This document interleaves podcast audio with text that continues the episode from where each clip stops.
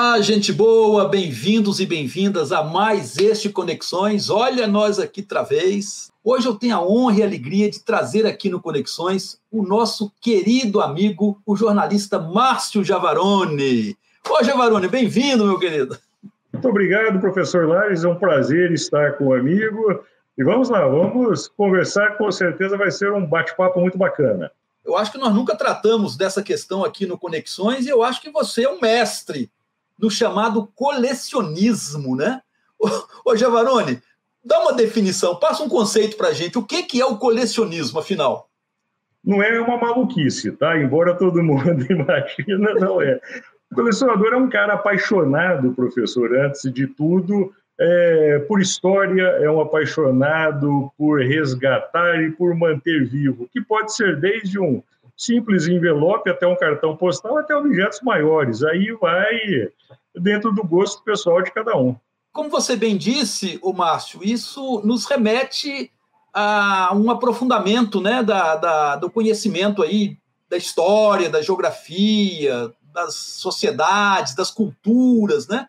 É um emaranhado de questões aí que vão se, se, se entrelaçando, né? Agora, eu lembro, o Márcio, quando eu era adolescente, eu me, dei um, me deu a louca de colecionar selos, tá? selos estrangeiros. Eu tinha uma caixinha assim, toda muito bem cuidada, muito bem guardada, né? lá na, no colégio interno onde eu estudava, onde eu colecionava selos estrangeiros. E aquilo para mim era uma paixão, era um negócio assim, quando eu consegui um selo diferente, colorido, né, com, aquelas, com aqueles termos em estrangeiro, para mim era o máximo, né? Afinal, você começou a sua vida de colecionador, foi com selo também ou foi com outra coisa? Eu acho que, na verdade, foi com um jogo de botão. Antes do, do, do, dos selos, foi com um jogo de botão. É, até tem uma imagem bacana minha, criança com um, dois anos, com um jogo de botão na mão. E eu tenho esse jogo de botão até hoje. Então, eu acho que futebol de mesa foi a primeira, e a coleção de selos, a coleção mais séria, né? a coleção que ficou. E você tocou num ponto muito importante: o selo eu considero uma, um símbolo nacional. Né? O selo leva através do mundo, professor, a história de um país, a cultura, a geografia, os hábitos de um país. Então, é, por que não, um, um divulgador da cultura né, de cada nação. Exato. Inclusive, lembrando aqui, recentemente, o produtor do nosso programa, o Cordeiro de Sá, né? Ele confeccionou selos é, relacionados aí ao bicentenário, né? Foi contratado pela empresa de Correios e fez uma obra de art é, artística maravilhosa aí. E é um selo interessante, né? Talvez nem todos saibam, mas esse selo já está esgotado nos Correios. Olha um selo que teve uma tiragem boa, mas já não existe mais, já está esgotado. E é uma honra para Ribeirão ter um artista nosso, gente nossa, produzindo um selo tão importante quanto o do Bicentenário. Pois é, só já pensou? Que honra para nós, né?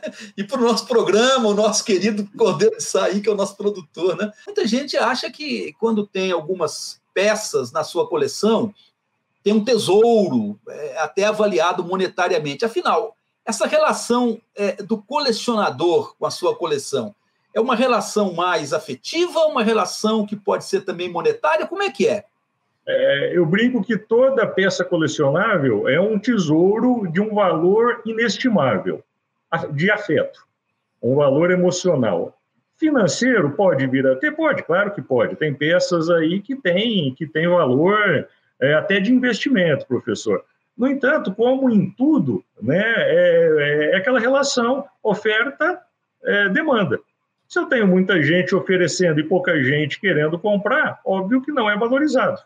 Né? Então, assim, é, muitas vezes as pessoas pensam que ah, eu tenho uma peça de 30 anos atrás, ela vale uma nota de 100 anos atrás, ela vale uma fortuna, vou resolver os problemas familiares.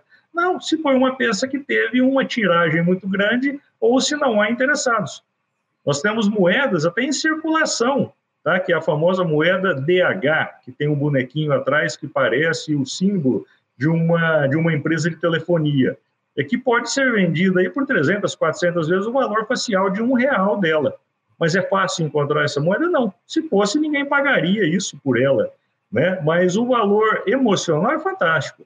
É, toda vez que alguém viaja e me traz um selo, por mais simples que seja, poxa, eu fico profundamente emocionado porque a pessoa se lembrou de mim e me trouxe um presente. Sem dúvida, um valor afetivo, né, muito grande, né, muito profundo, né? ô, Javarone, mas assim, tem, tem coleções esdrúxulas, coisas também assim, fora do comum, que você. Né, não sei se você faz esse tipo de coleção, mas você imagina que tem, ou, só, tem o conhecimento que existe por aí? Rapaz, tem gente que quando eu falo que coleciona selo, acha isso a coisa mais esdrúxula do mundo, até porque selo hoje a molecada nem sabe o que é, né? Então, assim, é, é, não existe um padrão. É, pessoas colecionam de tudo. Você está até um exemplo clássico cantor Vando colecionava calcinhas. Tem gente que coleciona é, conchas, enfim, tem todas as maluquices possíveis. E todo colecionador é multicolecionador. Né? A pessoa não se, se, embora tenha sempre uma preferida, mas ele nunca fica em uma só.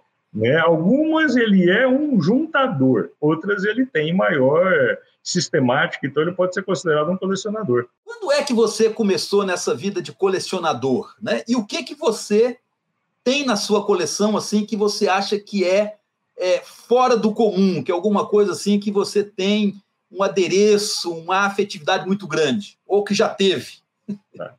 Eu comecei a colecionar selos quando eu ganhei dois selos de, de né, então minha dentista para que eu ficasse quieto. Eu fico imaginando o terror que eu devia estar sendo naquele momento na cadeira, né? Para ter me prometido dois selos para eu ficar quieto, e foram os que deram start aí na, na coleção. Eu tinha sete, oito anos, mais ou menos. É, e a peça que eu tenho maior amor né, na coleção é uma camisa autografada pelo Pelé tá? Porque tem todo um histórico em cima dessa camisa. Então é a peça preferida. Já não é o selo, já é mais uma coleção, camisas de futebol. É, todas as vezes que eu ia até Santos, eu sempre andava com uma camisa embaixo do braço. Naquela imaginação de um dia encontrar o Pelé. Claro que eu não queria encontrar. E um dia contei essa história para um amigo que, por coincidência, atendia, ele é médico e atendia a mãe do Pelé.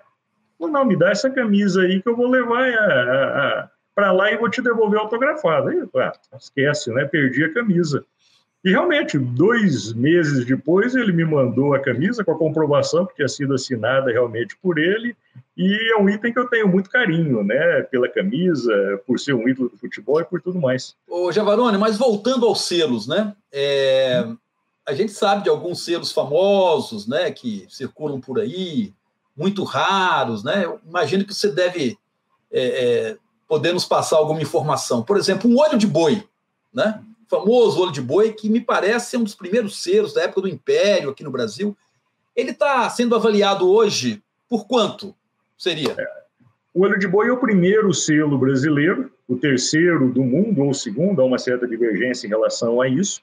Ele é de 1843. É, o olho de boi o que muda muito é o estado do selo, o carimbo, enfim, mas é possível se comprar um olho de boi a partir de 600 reais, 700 reais, você consegue comprar um olho de boi. É, mas pode ter olho de boi de mais de 100 mil reais. Tá? Recentemente, é, até neste final de semana, um olho de boi foi vendido por 75 mil reais, tá? em um leilão realizado em São Paulo. Claro que é um selo único, foi vendido no leilão porque tinha duas pessoas que estavam brigando por ele. Pode ser que amanhã ou hoje ele já não valha mais esse valor, se não tiver uma outra pessoa disposta a pagar, porque o valor ele não é algo palpável, né? O valor é o que alguém está disposto a pagar. E o olho de boi, só complementando, não é o selo mais caro brasileiro, tá? O selo do tipo. Existem outros mais caros do que ele. Agora, não deixa de ser um hobby também, né? A gente não falou desse lado aí do, do colecionismo como hobby, como um passatempo, uma diversão. É também, né, Javarone? Esse eu acho que é o principal. Existem pessoas, existem pessoas que vivem da filatelia, da numismática, de outras coleções, até de figurinha. Tem gente que hoje está conseguindo viver vendendo figurinhas. Então, claro que tem esse lado profissional. Mas, acima de tudo, ela tem que ser levada como um hobby. Algo que me distrai, algo que me alivia das tensões do dia a dia. Enfim, no caso da filatelia, professor, por todo esse lado de história, de conhecimento, de, enfim, da cultura de um país, também como algo muito importante até mesmo para as crianças, porque desperta nas crianças é, o gosto né, em buscar, em pesquisar, em estudar quantas e quantas coisas que eu fiquei sabendo por meio da filatelia, por um simples pedacinho de papel. Você pode concluir, então, que a filatelia e mesmo outras coleções são instrumentos de educação e de aprendizagem, de alguma forma, né?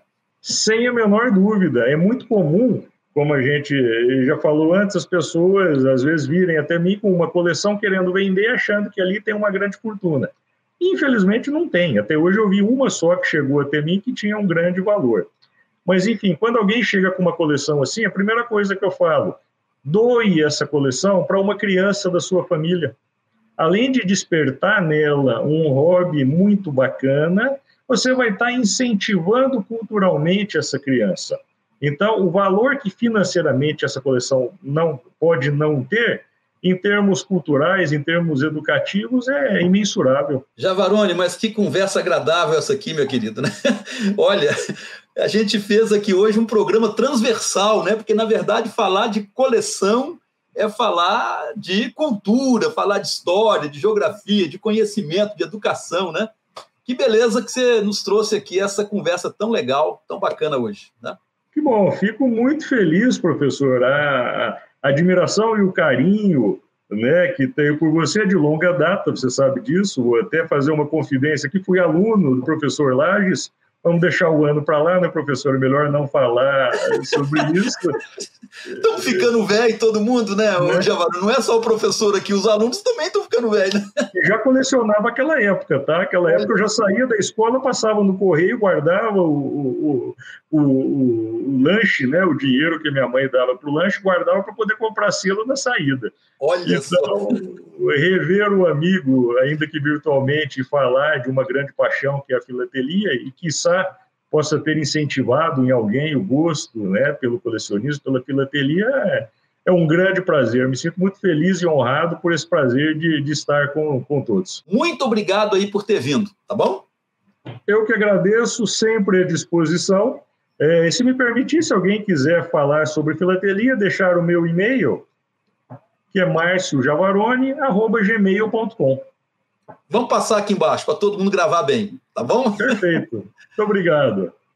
Gente, por aqui encerramos mais um Conexões, né? Continue acompanhando a gente aí pelas redes sociais, vai lá no nosso blog, né, onde você encontra essa entrevista tão legal com o Javarone e outras anteriores também, né?